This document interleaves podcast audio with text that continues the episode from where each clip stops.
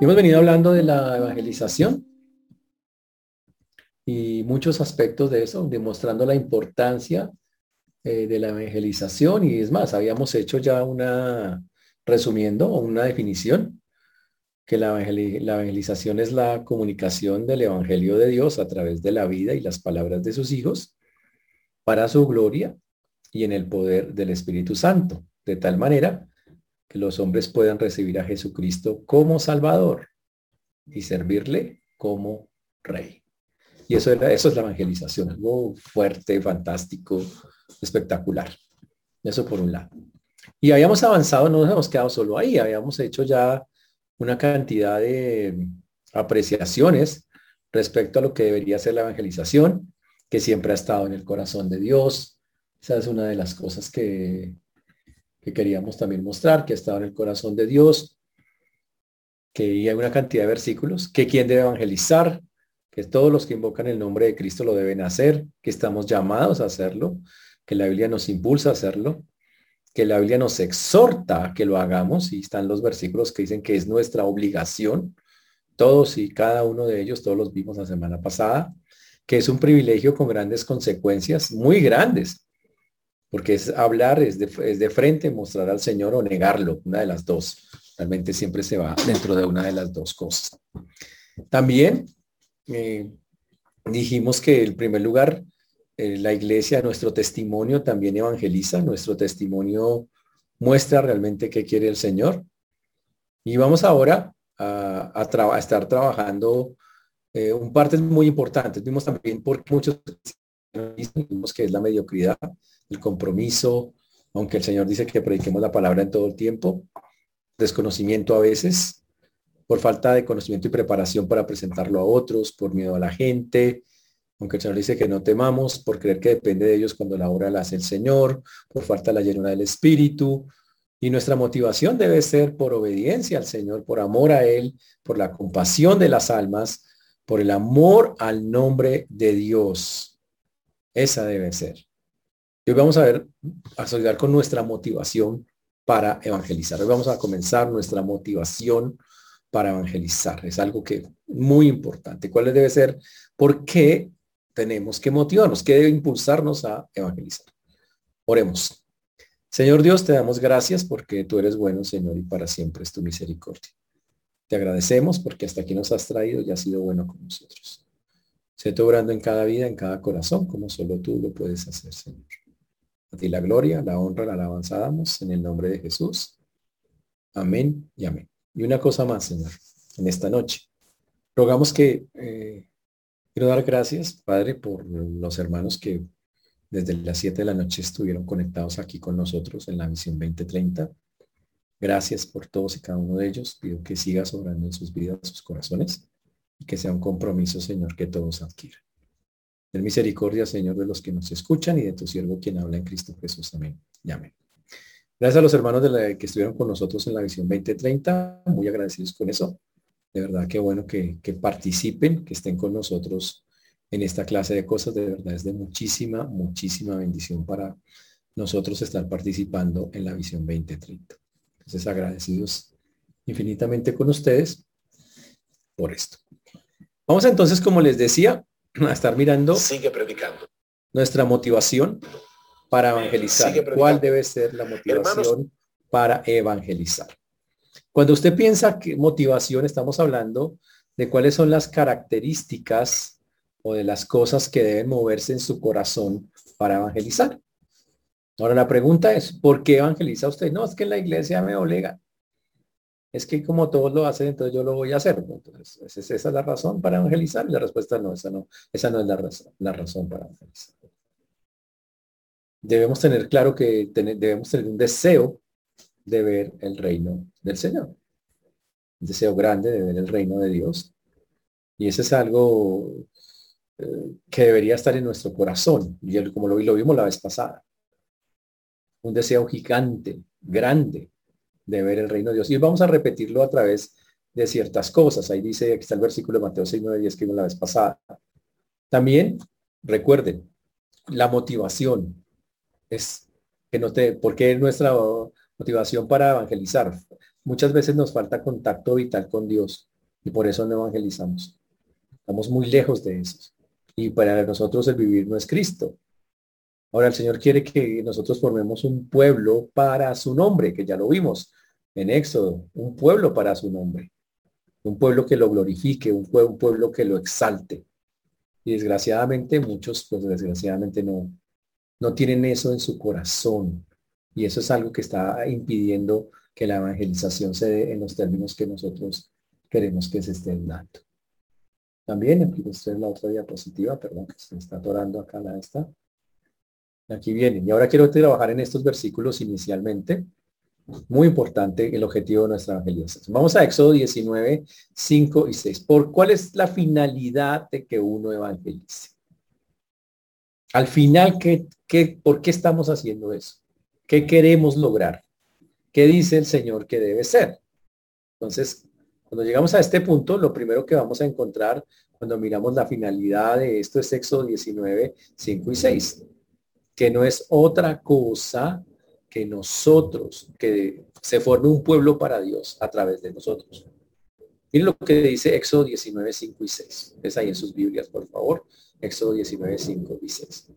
Ahora pues, si eres oído a mi voz y guardares mi pacto, vosotros seréis mi especial tesoro sobre todos los pueblos, porque mía es toda la tierra. Y vosotros me seréis un reino de sacerdotes y gente santa. Estas son palabras que diréis a los hijos de Israel. ¿Para qué evangelizamos? Para formar un pueblo para Dios, un pueblo que lo adore, que lo ame, que declare sus poderosas obras, que manifieste su carácter. Es para eso que lo hacemos, para que el pueblo de Dios se siga formando. ¿Cuántas canciones usted ha cantado del pueblo de Dios? Somos un pueblo de Dios, somos un pueblo especial. ¿Se acuerdan ustedes que se cantan en las manos de esa vaina? Entonces eso es porque tiene una razón de ser. Dios está formando un pueblo y nosotros estamos trabajando para que haya una cantidad de personas que se hagan y lleguen a ese pueblo que Dios está formando, como dice Éxodo 19, 5 y 6. Pero no solo eso. También Tito 2.14, otro versículo que ustedes pueden tener ahí en sus Biblias, Tito 2.14, que dice, quien se dio a sí mismo por nosotros para redimirnos de toda iniquidad y purificar para sí un pueblo propio, celoso de buenas obras. Dice, quien se dio a sí mismo por nosotros para redimirnos de toda iniquidad y purificar para sí un pueblo propio, celoso de buenas obras. ¡Wow! El Señor se entregó por nosotros para formar un pueblo para Él. Cuando Cristo subió a la cruz, dijo, quiero formar un pueblo por ustedes. Esa fue la intención de su corazón. Por eso cuando evangelizamos, wow, estamos entendiendo, el Señor se subió allá por mí para ser parte de su pueblo y para llamar a otros a ese pueblo. Por eso ese es el objetivo de la evangelización. Tenemos que hacerlo. Es algo que es debería ser natural en el creyente. Pero hay más sobre eso. Muchos versículos hablan de esto. Aquí hay otro. Primera de Pedro 2, 9, 10. La formación de un pueblo para su nombre. Primera de Pedro, vamos allá en sus Biblias, ustedes que mueven esa Biblia. Primera es, tal vez es uno de los versículos más famosos que hay sobre esto. Dice Primera de Pedro 2, 9, 10. Mas vosotros sois linaje escogido, real sacerdocio, nación santa, pueblo adquirido por Dios, para que anunciéis las virtudes de aquel que os llamó de las tinieblas a su luz admirable. vosotros que en otro tiempo no erais pueblo, para que ahora sois pueblo de Dios, que en otro tiempo no habíais alcanzado misericordia, pero ahora habéis alcanzado misericordia. Segunda de Pedro 2, 9 y 10. Dice que ahora somos linaje escogido, real sacerdocio, nación santa. ¡Wow! Dice, antes no éramos pueblo, ahora se dice, ahora son pueblo. ¿Cómo, ¿Cómo nosotros llegamos a ser parte del pueblo de Dios? Pues nos evangelizaron. Y ahí está la importancia del evangelismo. Es hacer que otros se hagan parte de ese pueblo que Dios nombra. Que, de los que estoy diciendo, eh, los que dice el Señor que ahora son su pueblo, que han alcanzado la misericordia de Él por, por la gracia infinita del Señor. Pero pilas, es clarísimo en la Biblia que así como alguien nos ha evangelizado, hay una responsabilidad que en esta está en este mismo versículo. En Primera de Pedro 2.9, ahí donde estamos, ¿Qué dice la segunda parte del versículo 9? Para que anunciéis las virtudes de aquel que os llamó de las tinieblas a su luz admirable. ¿Para qué nos salvó? Para que anunciéis las virtudes de aquel que os llamó de las tinieblas a su luz admirable. Así de sencillo.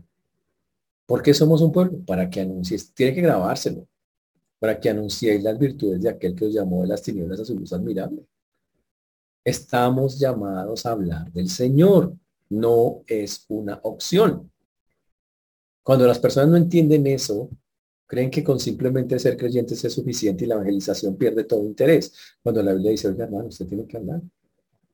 El Señor no lo salvó, lo, lo hizo parte de su pueblo para que anuncie las virtudes del que los llamó de las tinieblas a su luz admirable. Así de sencillo. ¿Por qué? Porque al final de la historia, después de que se haya hecho todo el trabajo, ¿qué va a pasar? Vamos a mirar ese pueblo completo. Está en Apocalipsis 5, 9, 10. Ese pueblo en Apocalipsis 9, 10 ya está completico. Mire lo que dice Apocalipsis 5, 9 y 10. Dice, y cantaban un nuevo cántico diciendo, digno eres de tomar el libro y abrir los sellos y abrir sus sellos, porque tú fuiste inmolado y con tu sangre nos has redimido para Dios de todo linaje y lengua y pueblo y nación. Y nos has hecho para nuestro Dios reyes y sacerdotes y reinaremos sobre la tierra. Uy, Dice que el Señor ha tomado de todo linaje, todo pueblo, de toda nación, y haya formado para salvarnos. Y al final dice que todos vamos a estar cantando un cántico nuevo para el Señor, como el pueblo de Dios, porque para eso nos salvó, para que lo glorifiquemos y el trabajo termine en el cielo. Se hace acá, pero termina en el cielo. ¿Estamos claros hasta ahí, señores? ¿Está claro el asunto? Muy bien, sigamos acá. Muy bien. Entonces, desde ese punto de vista uno tiene que hacerse la pregunta, uy, nosotros estamos haciendo, evangelizando conforme el Señor lo manda, estamos entendiendo que estamos llamados a evangelizar. ¿Tenemos claro cuál es el objetivo de hacerlo? Ahora, tal vez la pregunta debería ser, ¿tiene usted alguna excusa para no evangelizar? ¿Es un mandato? Hay que hacerlo. Y por eso el Señor está esperando que nosotros tomemos medidas respecto a eso. Porque el objetivo, como lo acabamos de ver, es formar el pueblo de Dios, completar el pueblo de Dios, porque el Señor ya sabe cuál va a ser el último que se va a ser el, el que va a llegar ahí. Pero más que eso, hay más cosas todavía, todo eso. ¿Por qué Dios quiere todo eso?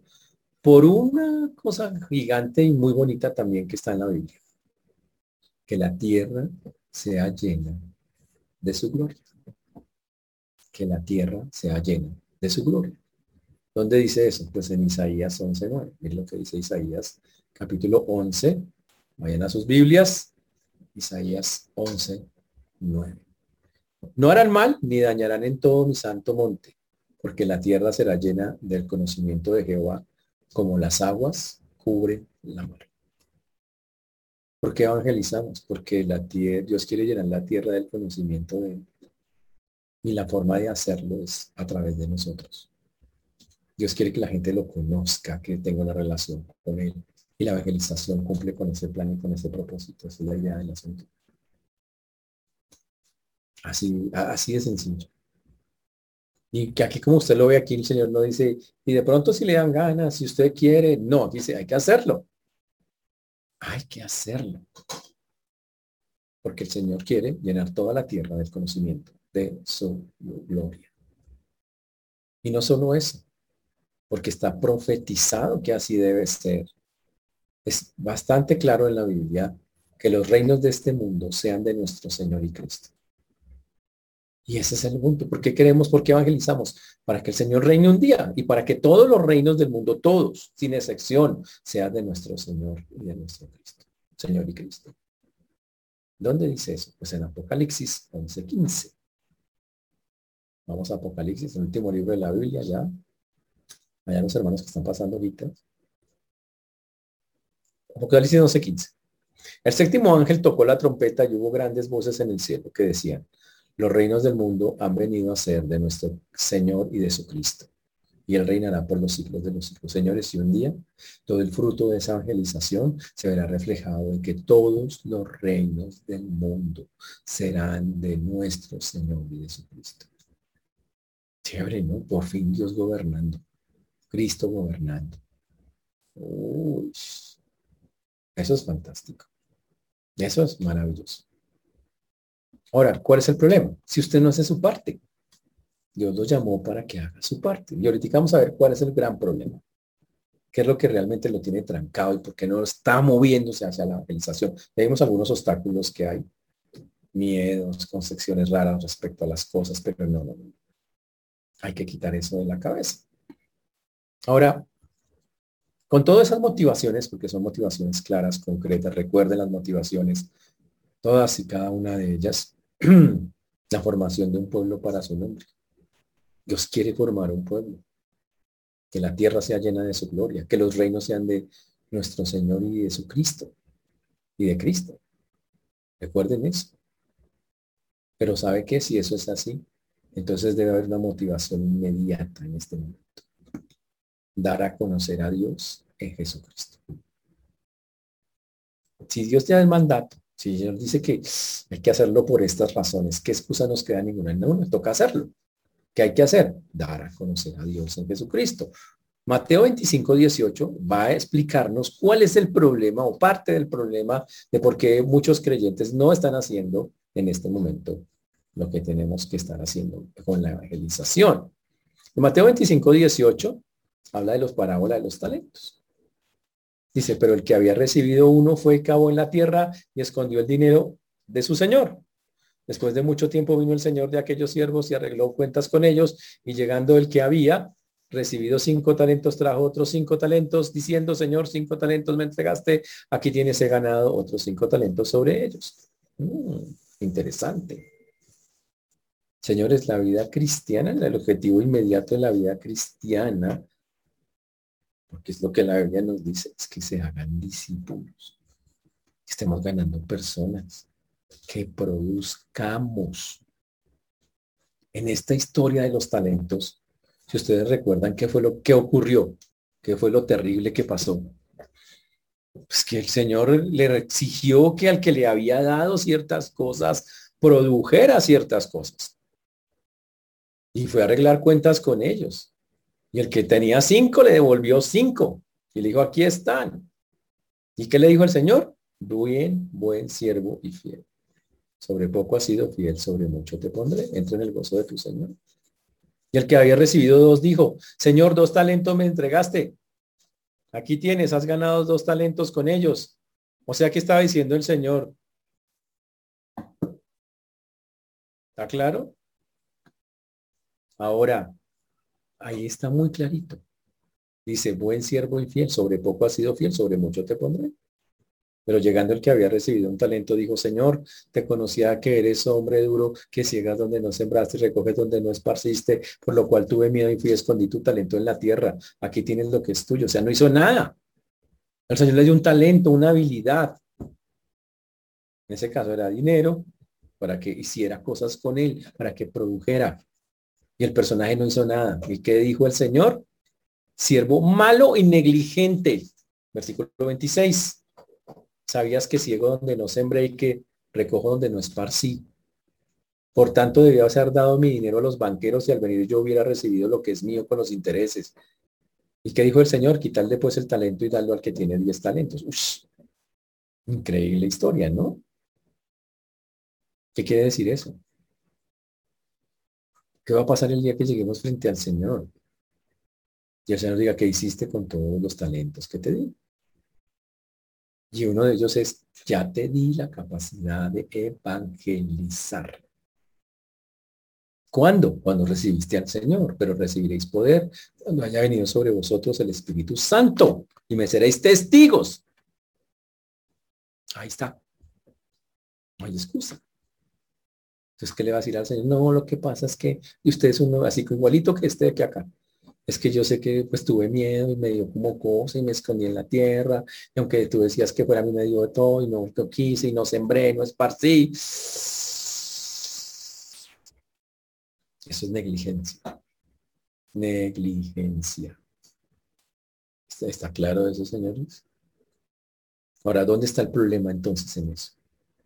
Y ya hemos hablado de algunos problemas que ya el texto ya habíamos visto ya la semana pasada y, de antepasada. Es el miedo a la gente, la falta de conocimiento realmente para el bíblico. La gente no se prepara. Mediocridad en nuestra relación con Dios. No tenemos esa plenitud de espíritu. No, no, no está. Y eso es gran parte del problema. Pero también es que hay una cosa en la cabeza que nos tiene atorados acá, que no permite que avancemos y que nos parezcamos más al tipo del talento y no al de los cinco. Y terrible, porque es negligencia, o sea, el siervo malo, negligente, dijo el Señor. No evangelizar es negligencia de nosotros. ¿Por qué pasa eso? Mm. Es por esto, en parte. Nuestra motivación para evangelizar es hacer discípulos o creyentes. Hmm. Y obviamente esto es una álgida discusión. En eso quiero ser bastante claro. Nuestra motivación es hacer discípulos o creyentes. Ahora, vamos a pensar por un momento. Ven ahí ustedes todos concentrados. En la Biblia, ¿cuál es la diferencia entre ser un creyente y ser un discípulo? Hmm, piensa en un momento. O piensen en versículos, obviamente, ¿no? Donde diga, esto es un creyente y esto es un discípulo. ¿Ya los tienen los versículos en la cabeza? Muy bien. Ya, me imagino, tienen 20 versículos para sustentar eso, ¿cierto? Ya lo tienen re claro, ¿cierto? Sí, pues pastor, yo pienso que el discípulo es el tipo pues que el creyente es el que se convirtió y el discípulo es el que hace un poquito más. Eso lo dirán seguramente algunas veces. Yo quiero saber en qué parte de la Biblia dice eso. ¿Mm? Y entonces solo para hacer la aclaración, bajarnos de la nube, en el Nuevo Testamento no hay ninguna distinción entre ser creyente y ser discípulo. Es una sola pedazo. Es así.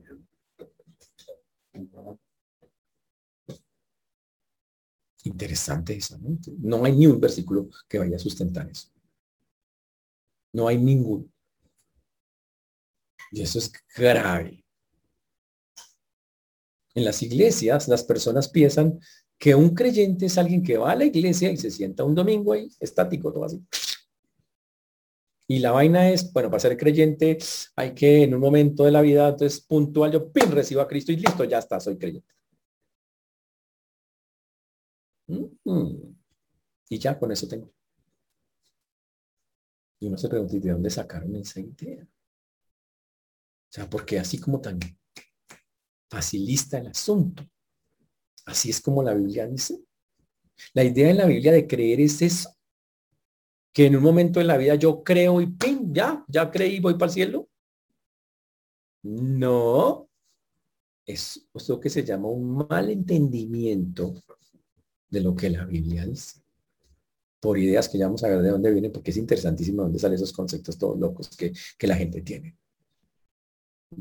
Cuando una persona cree realmente, esa fe inicial, ese momento que sí existe, inicial, va creciendo con el tiempo.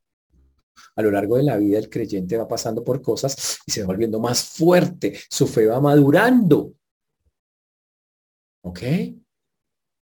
Y no solamente es la fe del momento en el cual creí, sino que esa fe la acompaña de una vida que hace cosas que no son obras para el Señor.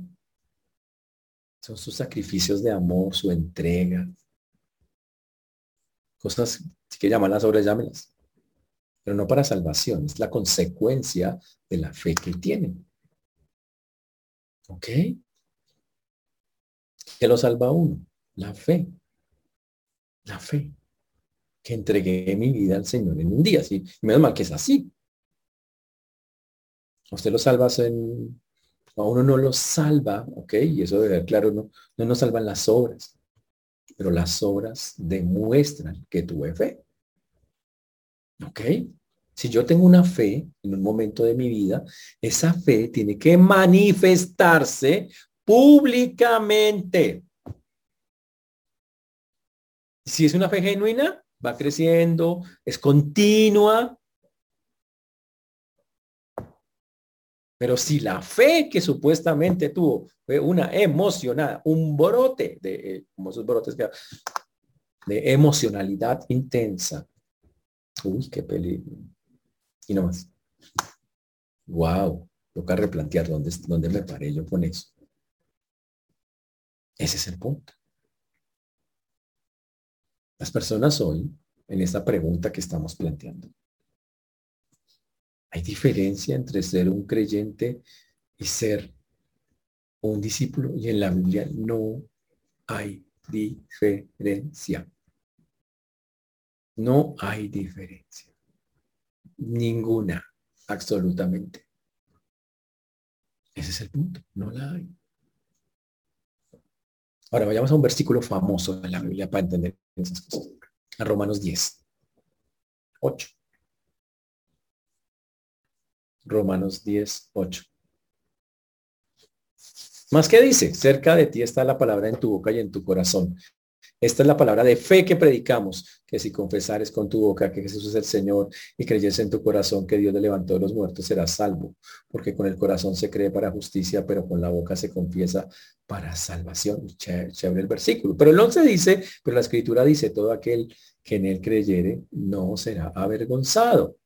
Mm.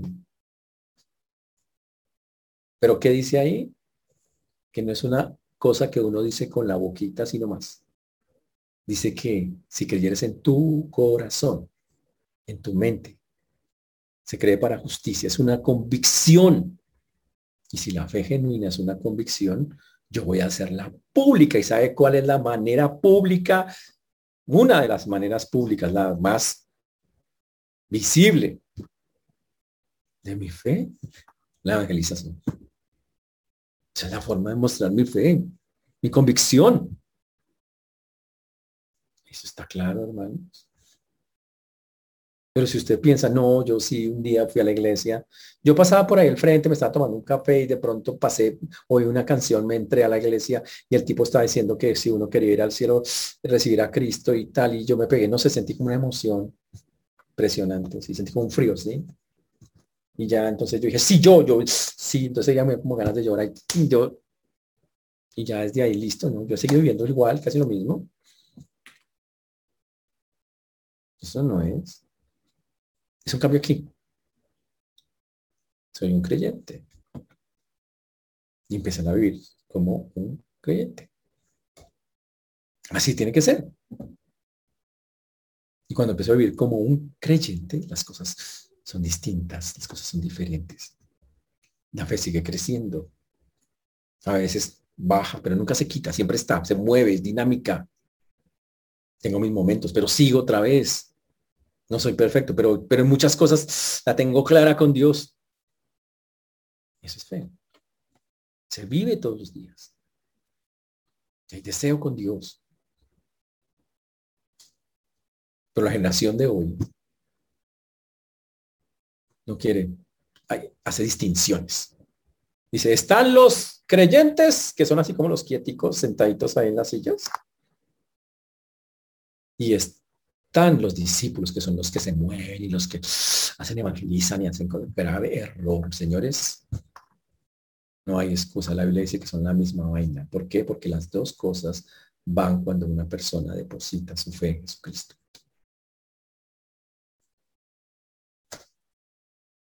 O sea que si usted está agarrando, se dice, yo ahorita soy un creyente, yo ojalá un día sea un discípulo, perdió el año. Porque usted es un creyente discípulo para que lo, para que lo sepa. Pero usted sabe dónde perdimos el año, sabe de dónde viene esa mentalidad de que, de que un creyente no es un discípulo, de hacer diferencia entre una cosa y otra.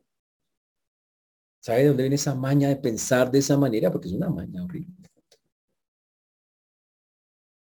Nada menos y nada más que de una concepción netamente religiosa católica. Miren lo que pasó, para que me entiendan, todo lo que es impresionante. ¿Se acuerdan cuando Constantino sacó a los cristianos? Empezaron a hacer, llega Jesús, lo persiguen, los matan en la cruz, resucita el tercer día, camina 40 días, asciende al cielo. Sus discípulos empiezan a, predicar. la Biblia dice sus discípulos, no sus creyentes, sus discípulos. Empiezan a evangelizar.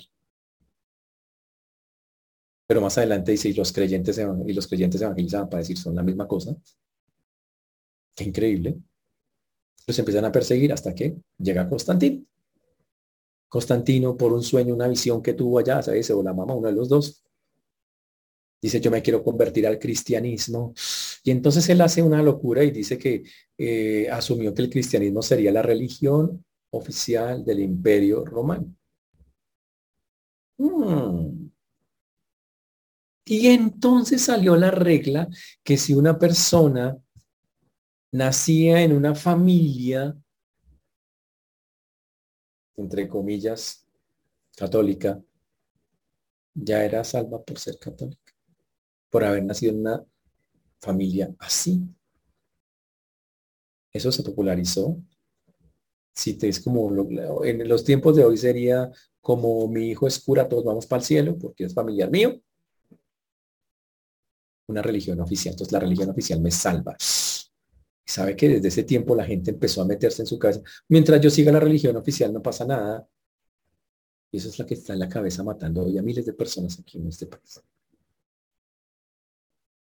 Yo soy católico, apostólico, romano, mi nadie me mueve el piso, yo nací, me muero con eso. Es más, allá usted va a golpear en una puerta. ¿Y qué dice la, el afiche? Aquí somos católicos, no, o sea. Porque en la cabeza está tan arraigado, la religión me salva. El pertenecer a una religión, no importa, ni la entiendo, pero no importa, pertenezco a la religión. La religión me salva, la religión me salva, la religión me salva. ¿Sabe cómo se llama eso? Religiosidad. Pura religiosidad. Cuando yo soy un religioso, yo me evangelizo. No necesito. ¿Para qué? Yo ya me salvé por la iglesia.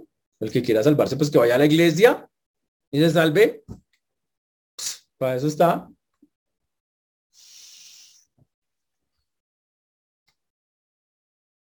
Tremendo, ¿no? Interesantísimo. Espero que no sea el caso de ustedes. Deben ser muy espirituales, ¿no? Pues, espero, ¿no? Tienen como esa connotación, aparentemente. Pero no solamente es eso. Si saben que hay más cosas detrás de eso, de esa religiosidad, está el clero y los laicos.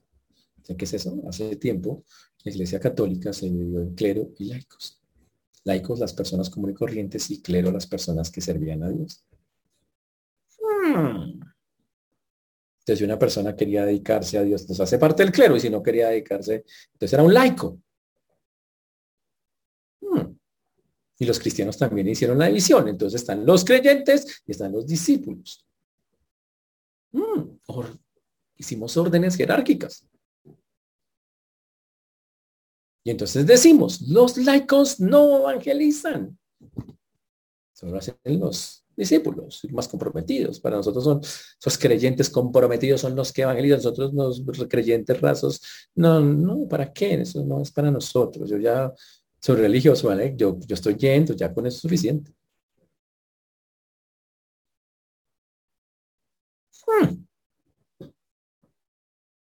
Como si fuera, como si fuéramos profesionales en el evangelismo. O sea, si usted está evangelizando, es que usted es una, pues sí, como usted tiene una especialización en eso. Cuando el Señor dice que es un llamamiento normal a todo cristiano. Por eso muchos son no evangelizan. Y que quede claro, no hay excusa. Señores, no hay ninguna excusa válida. Pero hay una más. Todavía más interesante con eso. creer que el discipulado es opcional. Y eso viene, ¿sabe qué? Mire, he encontrado estudiando esto, encontré unas cosas súper interesantes. Hay personas que piensan que el discipulado es una obra y que como la salvación es por gracia, yo no tengo que hacer nada más. Entonces, si yo me pongo a eso, a discipular y a meterme a eso, eso son obras y ya el Señor me salvó por gracia, entonces no tengo que hacer eso. Grave error. Mm, gravísimo. Para eso quiero acudir a Mateo 28, 19, este un versículo que ustedes conocen grandemente, que dice, por tanto, y hacer discípulos a todas las naciones. En Marcos 16, 15 dice, predicad el evangelio a toda criatura. Hmm. ¿Y a quién hay que darle eso según Mateo, sobre todo según Marcos? Dice, a los que creen. Entonces, a los que creen hay que predicar el Evangelio, a los que creen hay que evangelizar, ya van pegados. Hay que disipular y evangelizar. Predico, evangelizo, disipulo. Así, a todos. Si una persona creía en el Evangelio, inmediatamente, ¿qué se hacía? Se le empezaba a enseñar. Se convertía en un discípulo, en un seguidor, automáticamente. No en un simpatizante, señores. Y cuando una persona no entiende eso, sino simplemente se considera, yo soy un seguidor de Cristo y ya no más y listo, y quiere morir ahí, listo. La persona no mueve un dedo para salvar a otros, o para tratar de hacer lo que el Señor nos manda hacer. ¿Qué es hacer eso? ¿Sabe el Señor en la Biblia, en el Nuevo Testamento? ¿Cómo se llaman los cristianos? Los nombres que se le dan. Hay varios, hermanos, pues no decimos hermanos, santos, creyentes, ojo, así sea Pedro, Juan, creyentes o discípulos. Hmm. Entonces, creyente y discípulo, señores, son palabras sinónimas, son iguales en el Nuevo Testamento. Nosotros somos los que le hemos dado el creyente, tan, tan, tan, y para tener la excusa también nosotros, ¿no? Dice, pues no, yo sí, sí creo, pero así comprometido, comprometido, no no me considero un discípulo. Y entonces así nos salimos del asunto y digo, sí soy creyente, pero no soy discípulo. Wow, y en la Biblia el, todo creyente era discípulo. Wow, pues tremendo eso, ¿no?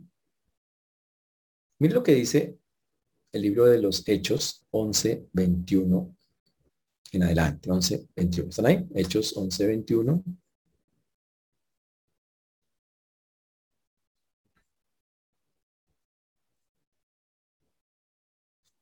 Y lo que dice acá.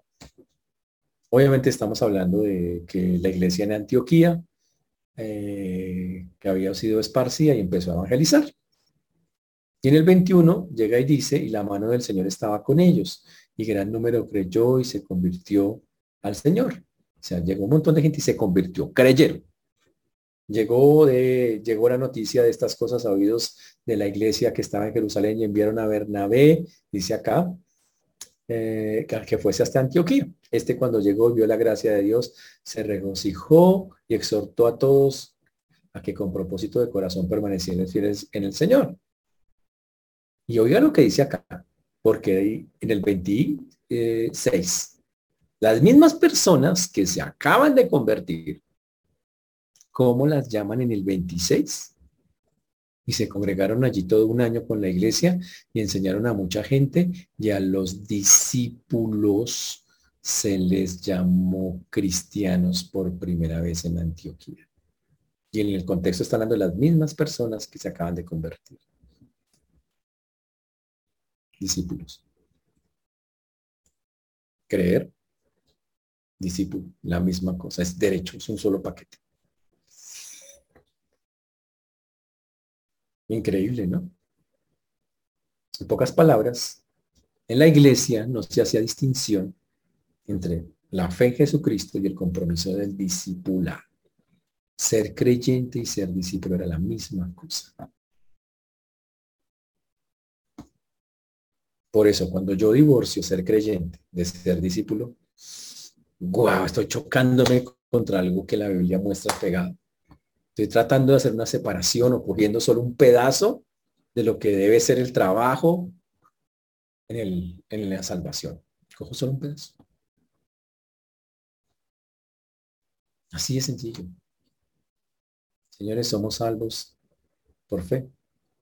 Y el objeto de nuestra fe es el Señor Jesucristo.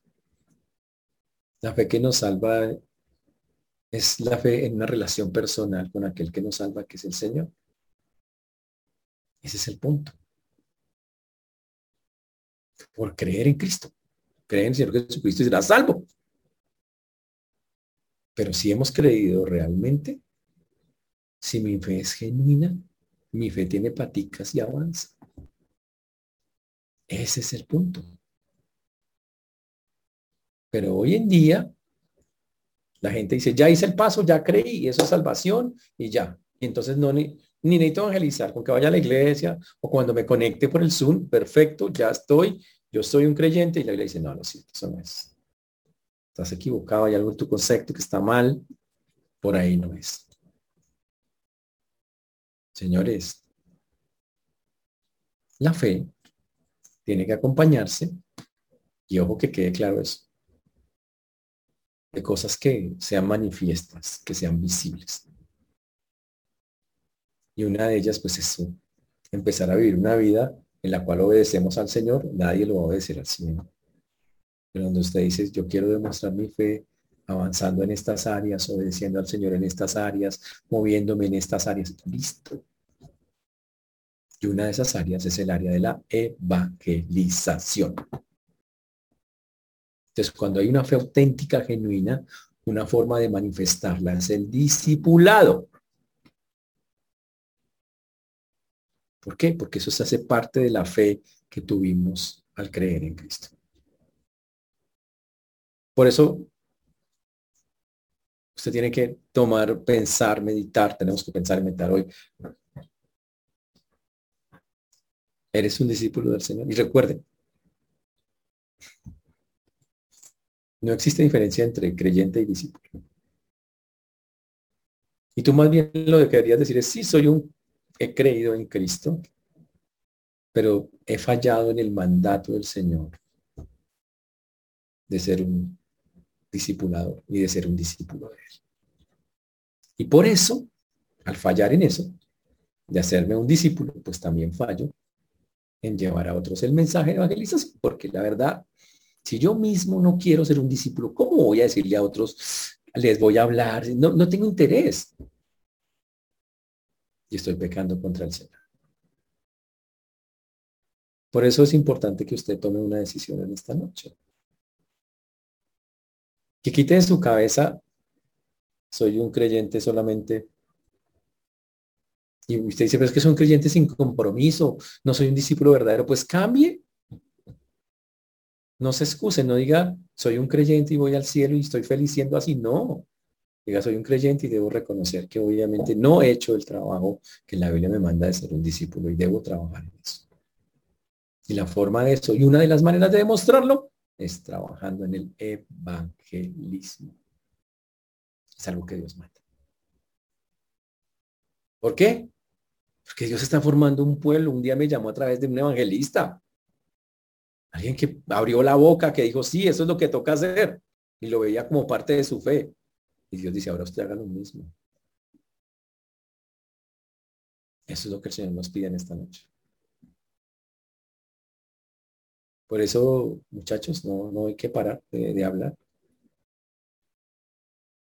Dígale, Señor, perdóname porque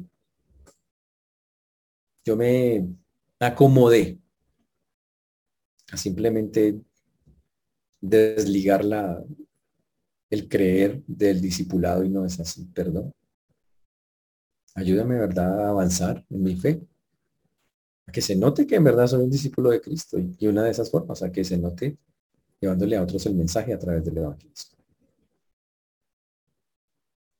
Por eso, señores, que se nos ayude que aceptemos la exhortación que el Señor nos pone en esta noche, pero no simplemente en la mente, sino con acciones. La fe tiene paticas, decía alguien. Y significa cosas. Las cosas no lo salvan, pero sí demuestran su fe. Que se nos ayude, hermanos. Y este es un buen momento para pensar en personas, primeramente en hablar con Dios. Y decirle, listo, Señor, ya entendí. Y empezar a hablar con personas que seguramente tenemos la facilidad de hacerlos. Y empezarse a preparar para algo que es propio de todo creyente. Ser un discípulo. Porque ese es el mandato del Señor. Oremos. Señor Dios, te damos gracias por esta noche, por este tiempo. Gracias por permitirnos estar acá. Gracias por tu mano preciosa. Gracias, Señor, por tantas y tantas cosas que haces y sigues haciendo. Hoy estamos agradecidos contigo de todo lo que tú has hecho, de todo lo que sigues haciendo. Te pedimos perdón, Señor, porque muchas veces nos excusamos en que sí, soy creyente y creemos que es así y que hay que dejarlo así. Pero la verdad, Señor, es, tú has pedido siempre que todo aquel que crea en ti se movilice se mueva. Y pido que seas moviendo los corazones de mis hermanos para que en verdad esto se dé, Señor, como debe hacerse. Por eso en esta noche pedimos que tú nos ayudes a orar, a hacer vivo esto que hoy escuchamos, entender que no puedo quedarme en mi mente en creer que soy un simple creyente cuando el Señor me llama a ser más, muchísimo más que eso. Un discípulo que lo demuestra, que demuestra su fe a través de llevarle el mensaje a muchos otros. Señor, a ti la gloria y la honra damos en esta noche en Cristo Jesús. Amén.